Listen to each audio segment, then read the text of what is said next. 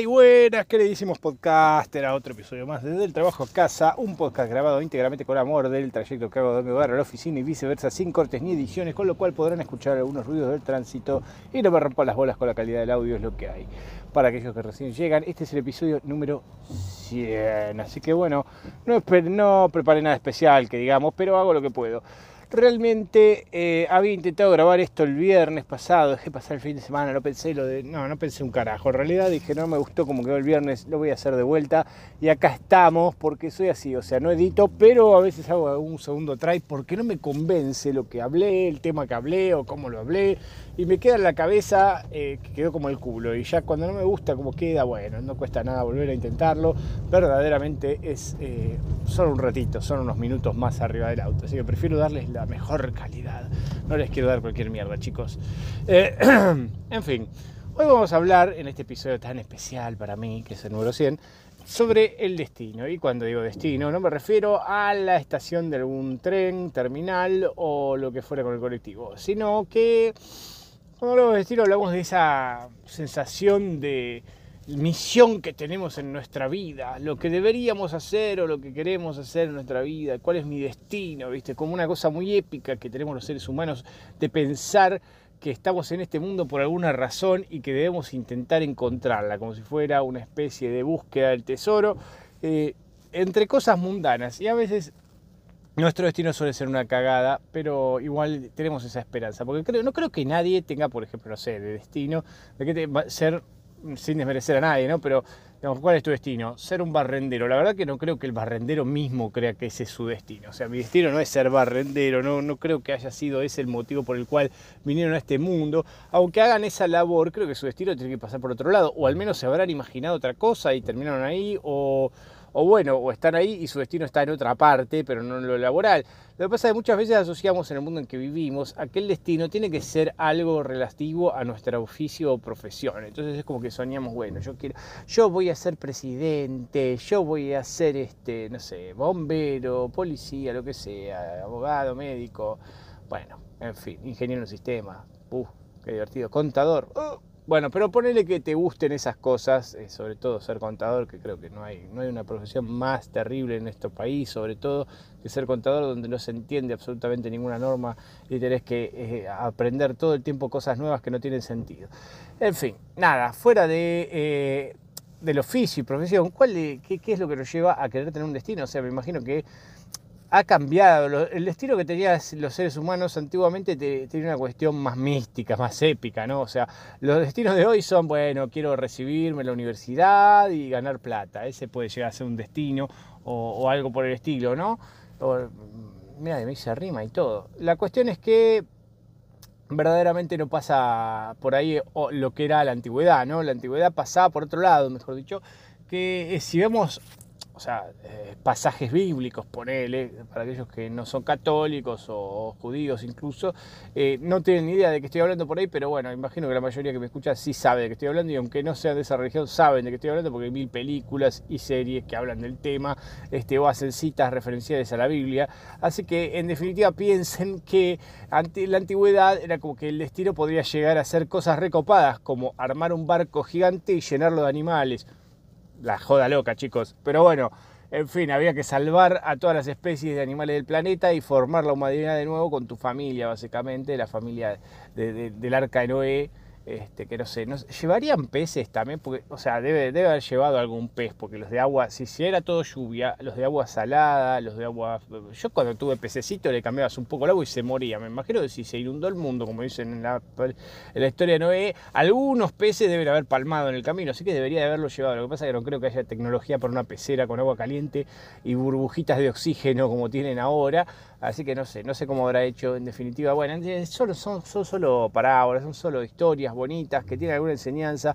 No, nadie cree que el mundo se haya inundado como lo plantea la Biblia así literalmente, sino que es una metáfora de este, de alguna enseñanza, como en este caso, eh, los animales copulan y se reproducen. No sé cuál era la, parábola. Dios se enojó con nosotros y bueno, y ahora se, se, amigó y nos pone un arco iris, qué sé yo, para cada vez que llueve, para ver, para recordarnos que no nos va a ahogar a todos, chicos, sean felices. Es una, una la verdad que si uno se la pone a analizar la Biblia a veces tiene cosas muy raras. Después no sé, a Moisés le dijo, tenés que salvar a todo el pueblo judío, complicadísimo, pero era su destino, ¿viste? Él tenía que salvar al pueblo judío y sacarlo, después de deambular 40 años en el desierto, una cosa de loco, pero el tipo lo hizo, no sé cómo, tampoco sabemos muy bien cómo carajo hizo para estar 40 años en el desierto y sobrevivir con un montón de gente, se deben haber comido unos a los otros como la película Viven, o no tengo idea qué carajo hizo muy bien, pero evidentemente sobrevivieron porque tenemos una, como una colectividad judía muy grande por todo el mundo dispersa, así que judíos hay, chicos, sobrevivieron.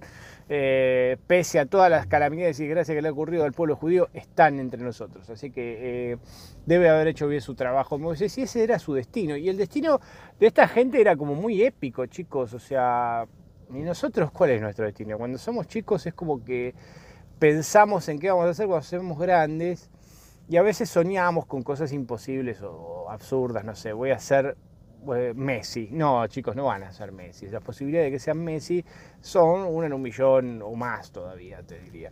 Eh, ergo no van a ser Messi, o sea, ni tampoco apostaría ese caballo, digamos. Es como, viste, ganarte la lotería, pegarla, primero tener el talento que tiene Messi para hacer lo que hace y después pegarla, que te descubra alguien y te lleve a un club europeo y te vuelvas un crack, viste, porque jugadores buenos, como siempre dije en algún otro episodio, creo que lo hablamos, hay un montón de jugadores de fútbol que son geniales, pero que son opacados por H por B. Pero bueno, creo que en el episodio de deportes. Pero bueno. Entonces llegar al estrellato, a volverte el mejor jugador del mundo, no pasa por ser el que mejor estadística tenga exactamente, sino también un montón de otros factores. En fin, el destino puede ser cualquier cosa, algo deportivo algo laboral, profesional, decir, bueno, voy a terminar la universidad, que como hablábamos recién, y una vez que termine la universidad voy a hacer, la persona que más le gusta, un personaje de alguna serie de ficción que nos atrapa o una película y decir, bueno, voy a ser médico y voy a, este, voy a actuar como, voy a ser el mejor médico, voy a descubrir la cura contra el cáncer. Bueno, no creo que ningún médico realmente sueñe con ser un médico investigador después de que estudia esa carrera del orto. Dice, no, ni en pedo me dedico a la investigación. Este, y aún así, digamos, tampoco creo que... Eh, quieran hacer otra cosa más que tratar de sacar guita después de salir de una guardia de residencia durante 4 o 5 años. En fin, la cuestión es que, ¿qué nos planteamos entonces? O sea, en el camino de nuestros objetivos, lamentablemente, hay algo que se interpone, que suele ser, es como la terminal de nuestro, si fuera la vida como un, ramal de, de, ferrocarril, pongámosle, la terminal estaría la muerte. En términos normales, uno llegaría a cumplir su destino y luego terminaría indefectiblemente la muerte. O sea, vivimos para morir, eventualmente vamos a morir. Ahora, el tema es cuando la muerte se interpone en nuestros objetivos. Y a veces la muerte puede interponerse eh, o puede incluso ser el gatillo de nuestro destino. Porque imagínense todos los artistas de, la música que han muerto jóvenes antes de llegar a, a, una edad madura o de haber generado más éxitos de los que por ahí hicieron. Este, mueren antes de tiempo, llamémosle, o mueren este, justo en el momento. O sea, no sé, John Lennon, ponele Elvis hasta un punto, Elvis igual ya estaba medio viejo, pero este, Jim Morrison, etcétera, el Club de los 33 creo que es, este, que mueren todos a una edad donde están en la cumbre de la fama y ¡pum! llegaron a su destino, que era ser un artista famoso. Y la muerte encima los potencia, es como si fuera un boost de destino, digamos, querés ser un rockstar y quedar en la memoria de todos durante toda la historia, bien, perfecto, ahora te tenés que morir, ya pegaste un hitazo, ahora morite, cuando estás en la cumbre del éxito, palmá, y así te perpetúas en la memoria de los seres humanos y la sociedad. Aunque usted no lo crea, eh, esto suele pasar así, y la muerte en vez de ser un final, termina siendo como un potenciador de lo que esperabas lograr en la vida. Es complicado, muchos a veces incluso este, no ven que hay un destino más allá por ahí de lo que es lo profesional o laboral. Se focalizan tanto en tratar el éxito profesional que no, les, no se dan cuenta de por ahí el destino de, ellos está en otra parte. O sea, vos podés ser un profesional promedio, eh, si es que estudiaste, y si no, bueno, tendrás, tendrás otro oficio, comercio, promedio, ¿sí? no vas a ser la mejor tienda del mundo, ni el mejor plomero, gasista, electricista del universo, pero por ahí tu destino está en otro lado, por ahí tu destino está en tu familia, que a veces uno no lo ve. ¿Por qué? Porque hay mucha gente que está negada, y más en estos tiempos de correr, es como que tener una familia fuera algo, ¿viste? Criar hijos es una boludez, ¿viste? Uno se levanta y dice, ah, ¿qué tal? viene una mujer, los da luz, el padre agarra, le da unas palmaditas en la espalda, y a los 20, 21 años ya el, menor se transforma de repente este, en un adulto responsable y buena gente. No, la verdad que no. No es tan sencillo. De hecho, esto lo digo porque tenía una época, en una época de mi vida que hice un poco de terapia, pues bueno, nada, no estaba en los mejores momentos. Va, como ahora, nunca estoy en el mejor momento de mi vida, pero este, este podcast me sirve de terapia, así que bueno, chicos, para entender las boludeces que digo y toda esta catarsis que hago y toda la mierda que tiro todo el tiempo, este, pero cuando iba a terapia, que no fue mucho tiempo, porque la verdad que la psicóloga no tuvo mucha paciencia, ya, ya le faltaba la sesión, le ponía excusa pelotuda y nunca más me llamó. Así que está bien, tiene razón. Podría haberme suicidado tranquilamente y no se hubiera preocupado. Pero una vez me llamó, creo, nada más para ver qué iba a hacer. Dije, no, no, no sé. Sí, voy, voy, no fui, como siempre, le fallé y nunca más hablamos, por suerte. Ya me se me caía la cara de vergüenza de faltarle las sesiones. Pero bueno, nada, en fin, la cuestión. Este. Les decía, que la psicóloga me decía, me, hablaba de algo así como, bueno, cualquiera puede, dar, eh, puede tener hijos, como, como desmereciendo la labor de la paternidad, como si la paternidad fuera o la maternidad fuera simplemente el hecho de dar a luz biológicamente y ya está, se acabó, eso es todo el esfuerzo que tenés que hacer y todo lo que tenés. No, no se trata de eso, mamu, pero bueno, ella se ve que tenía sus propias frustraciones que canalizaba en su speech, porque no habría tenido hijos, era una mina más o menos grande, se ve que estaría sola, se le notaba que en una de esas minas medio que estaban en o sea, sin ningún tipo de planes a futuro este, en cuanto a lo familiar y que trataba de minimizarlo para sentirse conforme con su vida profesional. Entonces te decía, no, tener hijos tiene cualquiera. Sí, sí, tener hijos tiene cualquiera, pero no es solo tener hijos, ser padre, es otro, un, trabajo de tiempo completo que hay que dedicarle para que los pibes salgan bien, hay que ponerle garra, ¿eh? no es fácil. Este, y de hecho aún así fracasamos y terminan en la falopa o terminan delinquiendo o lo que mierda fuera. Uno trata de hacer su mejor esfuerzo, pero no siempre funciona, evidentemente no, porque si no, no habría gente de mal. Pero bueno, uno le trata de poner. Y el destino suyo puede estar en eso, en criar una persona de bien eh, y que, los que, sea recordado como ese buen padre, abuelo en algún momento, es el abuelo, hizo tal cosa, bueno, no sé, lo que fuera, bisabuelo, etcétera. Este, uno trata de dejar esa impronta en el mundo y eso tiene que ver con el destino quizás. Aunque mucha gente no lo vea o lo desmerezca, porque los tiempos que corren hoy el destino es generar guita, básicamente generar guita, guita, guita, guita y llegar al éxito profesional. Si no llegas al éxito profesional, evidentemente sos un fracasado y no cumpliste con tu destino, de alguna manera u otra. Quizá tu destino sea ser youtuber, sí, no sé, en fin, salir un video y ya está. O mi destino sea ser un podcaster, ¿viste? Pero muchas veces se tarda mucho en encontrar el destino. Es tan así que a veces la gente prueba varios destinos. Conozco casos, que seguramente me estarán escuchando ahora, este, de gente que no se decide en su destino. Es como que le da vueltas al tema. No sabe qué mierda quiere y no se puede decidir y eso es un problema.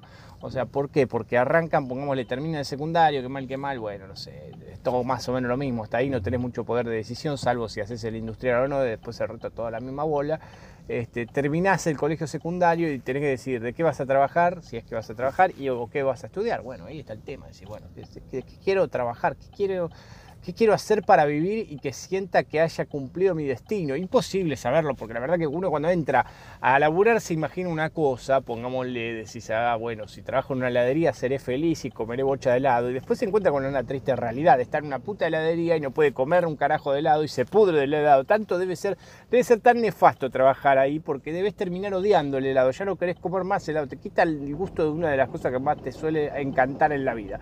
Y así pasa con todos los trabajos. Uno empieza un trabajo, y de repente lo, elige porque cree que es lo que más le gusta en el mundo y cuando lo toma como un trabajo de verdad, todo lo que les parece emocionante y divertido de ese trabajo lo pierde.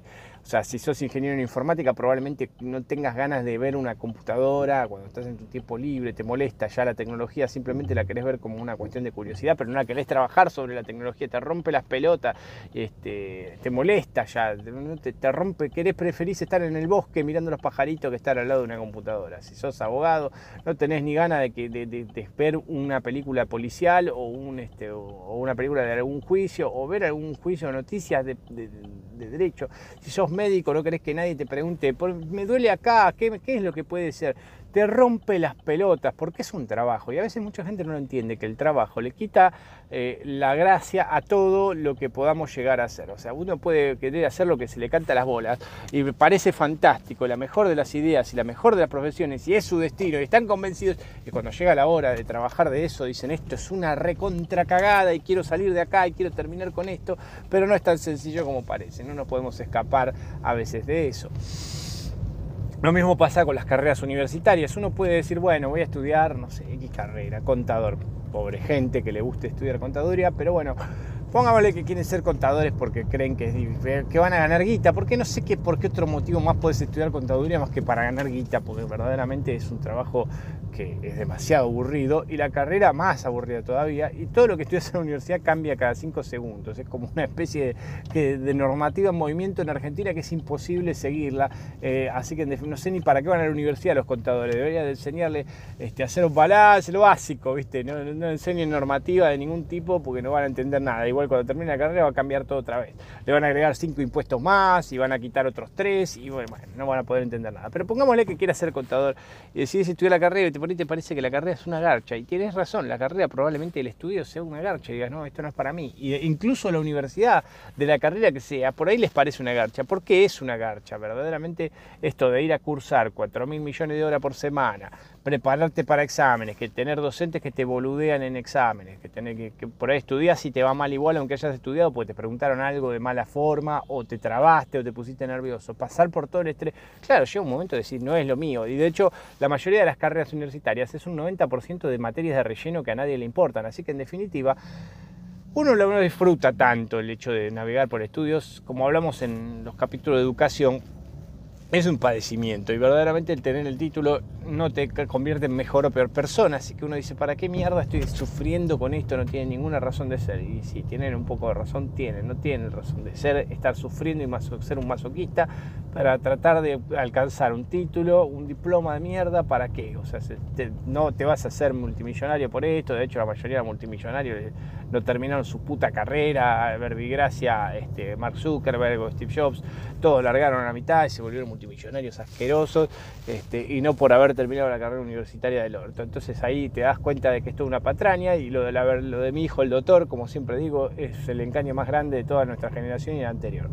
Eh, pero bueno, nada, no, no quiero ahondar en eso. Lo que sí tienen que tener en cuenta es que a veces hay gente que empieza una carrera, se da cuenta de que no es lo suyo y empieza otra carrera, se da cuenta que eso tampoco era lo suyo y empieza otra carrera, se da cuenta que no es lo suyo y así indefinidas veces hasta que no sabe qué mierda hacer. Y, viste, uno dice, bueno, esta gente debería ir a hacer orientación vocacional, ¿verdad? Porque orientación vocacional te lo hacían hacer, me acuerdo cuando estabas terminando el secundario, te hacían hacer una serie de test y en base a eso pues, te daban opciones de lo que podías supuestamente estudiar ¿sí? y ahí avanzar. En Futurama, por ejemplo, te escaneaban con la máquina, en la serie Futurama de McDrawing, este, los, este, los escaneaban a las personas que llegaban al futuro este, y en base a lo que daba el escáner eh, les ponían un chip y se acabó. Bueno, vas a ser repartidor y te ponían un chip de repartidor y se acabó. En vez de ser una computadora, le decidía por vos, lo cual facilitaría las cosas hasta un punto, pero a la vez nos quitaría la libertad, con lo cual este, perdería un poco la gracia el tema. Es como que tu destino es este y fin, y no discutas. Este, la máquina no puede equivocarse, lo cual, bueno, sabemos que no. Y el lema de Futurama también es, tienes que hacer lo que tienes que hacer cuando empieza la serie, los primeros capítulos, si no los vieron se los recomiendo que los revisiten porque no tienen desperdicio. Este, y hay un, el lema es ese y hay un cartel como tienes que hacer lo que tienes que hacer. Básicamente tu destino es ese, tienes que hacer lo que tienes que hacer. A veces no es tan copado como uno se imagina o glamoroso como uno se imagina o quisiera, realmente uno se imagina por ahí algo espectacular en su destino y a veces no lo es. De hecho puede ser, no sé, atender una verdulería. ¿Y qué problema hay si es atender una verdulería? Tu destino está tener una verdulería de lo profesional, y bueno, atender la verdulería y sé feliz, flaco. O sea, nadie te va a decir nada. Es más, hacelo con la mayor gana que puedas y juntar la mayor guita que puedas, porque los verduleros, la verdad, que ganan más que muchos profesionales, por no decir casi todos en este país, así que no, no, se pueden quejar. Tiene una profesión donde su mayor problema es tener mercadería para, a la vista y vendérsela a la gente. Ese es todo el problema que pueden tener. Este, así que tienen menos preocupaciones y responsabilidades que otras, que otras profesiones y ganan muy, muy buena plata. Así que no se pueden quejar, verdaderamente es un buen laburo. Y aparte, si no estuvieran ustedes verduleros, o sea, alguien tiene que hacer todo en este, porque no, no podemos todos ser este, presidente de la República o no sé, o líderes mundiales, no vamos a poder ser todos eso. Se necesita de todo un poco y hay que aceptar lo que a uno le tocó y que es un rol importante igual. O sea, vos pensás que es una pelotudez por ahí atender un almacén o una verdulería, pero si no hubiera un verdulero, ¿quién carajo vende la verdura? ¿Mongo Aurelio? ¿Quién trae la verdura para, desde el mercado central o de, la huerta o donde Poronga traiga la verdura hasta la, hasta la góndola para que uno la pueda comprar? O sea, necesitamos gente que haga de todo en el mundo. Entonces, bueno, ese es tu destino, ha sido ser verdulero. Y bueno, ser verdulero, ¿qué problema hay? ¿Viste? Bancatela. Pero bueno, el problema es cuando como les decía, no podemos decidir qué mierda hacer en nuestra vida y estamos con un destino confuso y los test de orientación vocacional no ayudan porque verdaderamente lo único que hacen es darte dos o tres opciones de mierda en base a preguntas que son eh, súper obvias. O sea, no sé si alguna vez hicieron un test de orientación vocacional, si no les explico. En el test de orientación vocacional básicamente eh, les preguntan algo así como, ¿le gusta la medicina? ¿Sí o no? ¿Le gusta el derecho? ¿Sí o no? Son preguntas así muy estúpidas, o sea que obviamente sabes que lo que contestes te va a llevar a la profesión que vos elijas. No es tan difícil darse cuenta que, las preguntas son demasiado obvias, pero no obvias, súper obvias. Entonces, si tenés dos dedos de frente, contestás de acuerdo a tu propia convicción de lo que más o menos tenés en vista y te va a dar ese resultado, no hay mucho misterio. Pero bueno, son todas preguntas así, si te gusta la, medicina, si te, te, interesa curar gente, ¿viste? todas preguntas así, muy pelotudas.